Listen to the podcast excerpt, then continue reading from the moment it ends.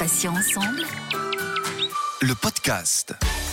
Bonjour à tous, soyez les bienvenus. Céline avec vous sur Patients Ensemble où nous recevons des associations, des malades ou anciens malades, des experts ou encore des professionnels de santé. Et aujourd'hui, j'accueille avec beaucoup de plaisir le docteur Claude Boiron, qui est oncologue spécialisé dans les soins de support et qui a un parcours un peu atypique. Elle-même touchée à deux reprises par la maladie, elle a travaillé à l'Institut Curie, puis aujourd'hui à Poitiers. Et en plus d'être un médecin euh, exceptionnel, elle a créé l'association à force d'envie pour aider les malades et a accepté très gentiment aujourd'hui de venir nous en parler.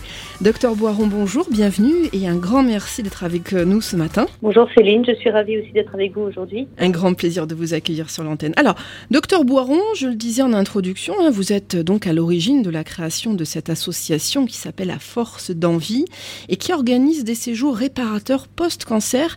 Euh, tout d'abord, comment vous est venue cette idée? En fait, euh, parce qu'il s'agit d'un grand manque dans le parcours des patients. J'ai eu la chance de voir euh, apparaître euh, le dispositif d'annonce, c'est-à-dire tout ce dispositif qui a été mis en place d'un accompagnement soignant, médical, qui, qui entoure l'annonce euh, de la maladie, l'annonce du traitement, comment va se passer le traitement. Et en fait, assez rapidement, on se rend compte que, à l'issue des traitements, les mêmes personnes qui ont été très entourées, très soutenues pendant toute cette période de traitement, se retrouvent seules, isolé avec les effets secondaires des traitements, certaines séquelles en lien avec les traitements, les problématiques d'image de soi, les bouleversements psychiques induits par euh, la maladie, l'annonce et les traitements.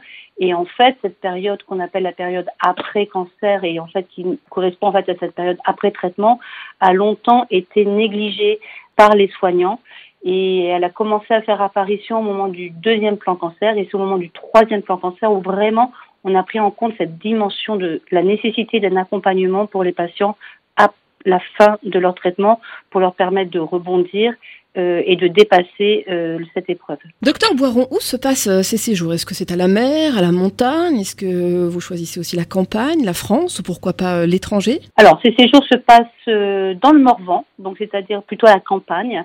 Euh, dans un magnifique euh, site. C'est issu d'une rencontre avec euh, Bernard et Valérie qui habitent ce, domaine magnifique et avec qui on a, on a souhaité mettre en place ces, ces, séjours dans ce lieu magique. Alors docteur, quelles sont les personnes qui vous aident et qui travaillent avec vous au sein de l'association? Est-ce que d'autres médecins, par exemple, bah, travaillent avec vous? Alors cette association, on est cinq professionnels sur site au moment des séjours. En dehors de ma présence médicale, il y a une présence d'une autre femme euh, soignante qui peut changer au fur et à mesure des séjours. Toujours est-il qu'elle est soit infirmière, soit psychologue. Euh, enfin voilà, disons qu'elle fait partie euh, du milieu et elle connaît bien la pathologie du cancer. Et à côté de donc de nos deux présences médicales, il y a trois autres personnes qui sont trois garçons. François qui est professeur de yoga, Franck qui est comédien et professeur de théâtre, et euh, Frédéric qui fait des massages ayurvédiques. Donc euh, plutôt très complet tout ça. Combien avez-vous organisé de, séjours jusqu'à présent, grosso modo hein, Et est-ce que vous pouvez nous dire combien de participants il y a eu au total euh, également, grosso modo?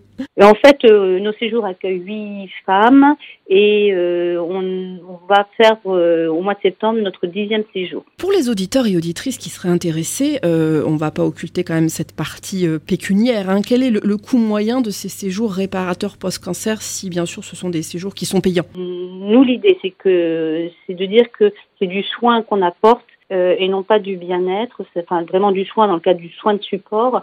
Donc c'est vrai qu'on avait à, à, cœur de faire ces séjours les moins les moins chers possibles. Du coup, aujourd'hui, on demande une participation à hauteur de 200 euros sachant que pour toute personne en difficulté financière, le séjour sera entièrement pris en charge. C'est bien de, le, signaler, docteur. Docteur Boiron, euh, concrètement, euh, pour les auditeurs et auditrices euh, qui nous écoutent, quels sont les, bénéfices physiques ou psychologiques pour les participants? Pour moi, c'est une grande découverte, c'est la, la composante globale de la personne. Et en fait, au cours de ces séjours, il y a un fil conducteur qui est sur le corps donc avec le yoga, avec l'expression euh, corporelle, avec l'activité physique, la marche nordique, elles vont reprendre confiance dans son corps.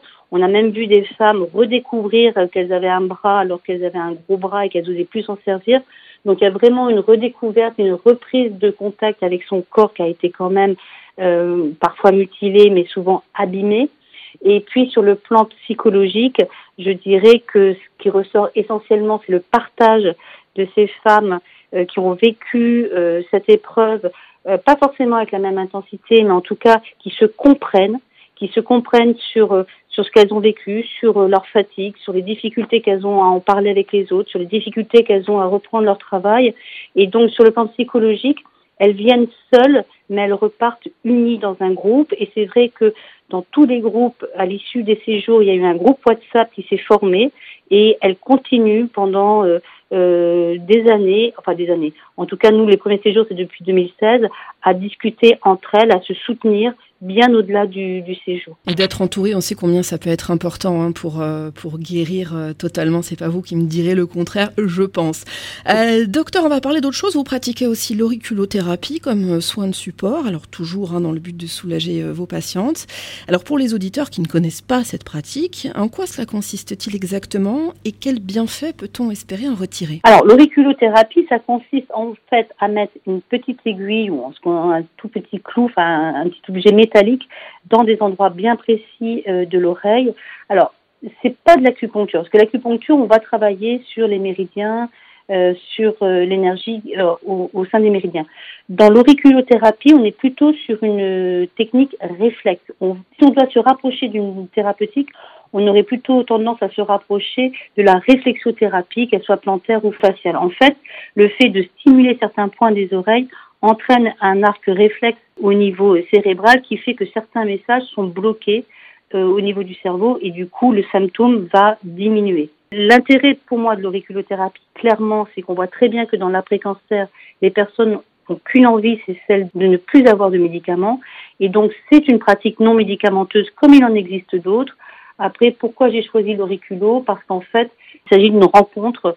Euh, j'ai rencontré un jour une femme euh, qui était cardiologue qui a rencontré l'auriculothérapie qui me l'a fait découvrir et j'ai voilà j'ai voulu effectivement essayer cette thérapeutique et j'en suis ravie. Et euh, en fait le fœtus ressemble beaucoup à un pavillon d'oreille ou le pavillon d'oreille ressemble beaucoup enfin l'intérieur de l'oreille ressemble beaucoup à un fœtus. Alors euh, en fait là vous parlez de la cartographie qui fait qu'effectivement il y a certaines zones euh, de l'oreille qui peuvent correspondre effectivement à un fœtus. C'est beaucoup plus précis que ça mais si on voulait donner une image effectivement, euh, euh, ça serait celle-ci, celle d'un fœtus au sein de l'oreille, qui nous permet de délimiter, savoir si on va plutôt toucher euh, des nerfs ou de l'os ou des muscles. voilà. parce que chaque point de l'oreille, en fait, correspond à un organe. Hein. Je, je, je, schématise, je simplifie, mais pour en schématisant, oui, c'est ça. Voilà, c'est un peu ça. Alors, euh, docteur Boiron, vous avez un, un site hein, pour l'association à force d'envie.com, envie au, au pluriel. Que trouve-t-on exactement sur ce site?